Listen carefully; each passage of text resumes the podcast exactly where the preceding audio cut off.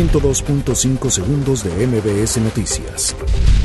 El presidente de la Junta de Coordinación Política del Senado, Ricardo Monreal, aseguró que la Cámara Alta está lista para recibir el protocolo de enmiendas del TEMEC y ratificarlo. El presidente de México, Andrés Manuel López Obrador, condenó hoy los ataques que sufrieron el martes integrantes de la comunidad de la diversidad sexual en el Palacio de Bellas Artes. El embajador de México en Argentina llega a la Ciudad de México tras ser acusado de robo.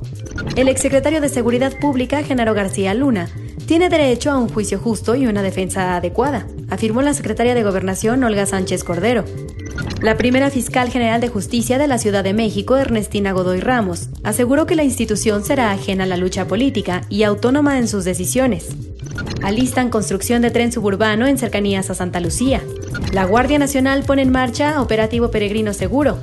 Corte Penal Internacional recibe comunicación contra el expresidente de Bolivia, Evo Morales. Pese a polémica, cuadro de Zapata seguirá en Bellas Artes.